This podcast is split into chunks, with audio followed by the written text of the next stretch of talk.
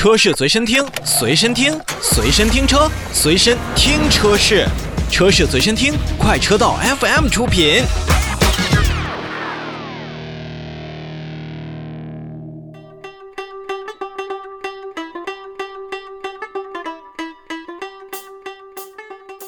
看召回，我们首先来看宝马汽车。日前呢，宝马中国也是再次向国家市场监督管理总局备案了召回计划，决定在五月十七日开始再次进行召回。二零二一年二月九日，就是前三个月之前所发布的宝马汽车针对于进口 X 系列以及四系轿车。所召回的活动当中受影响的部分四系车辆，生产日期呢是从二零二零年的六月十六日到二零二零年的十二月二日期间的四二五 i 以及四三零 i 的车型，共计七十一台。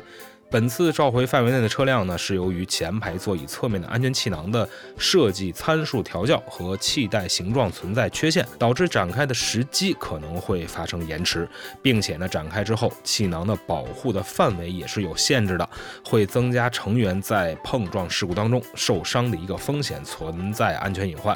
所以呢，之前呃原有召回的措施呢是不能解决前排座椅安全气囊的保护范围受限问题。那所以这。这一次召回的车辆呢，宝马中国都将进行一个召回维修措施的变更。那么变更为免费更换两个前排的座椅侧面安全气囊，并且重新进行软件编程，以消除此部分的风险。而没有销售的车辆呢，则将在更换完侧面安全气囊，并且重新编程软件之后再进行销售。那可以说这一次的召回呢，虽然是一次扩大召回，或者说是追加召回，但是也可以看出这。一次的召回呢，它是从根儿上去解决问题。那么我们原来说，可能上一次的这个召回并不能完全去解决气囊保护范围受限的问题。好，这一次宝马中国直接更加有诚意，或者说是态度更为坚决，说我们为大家去免费更换两个前排的安全的侧气囊。这对于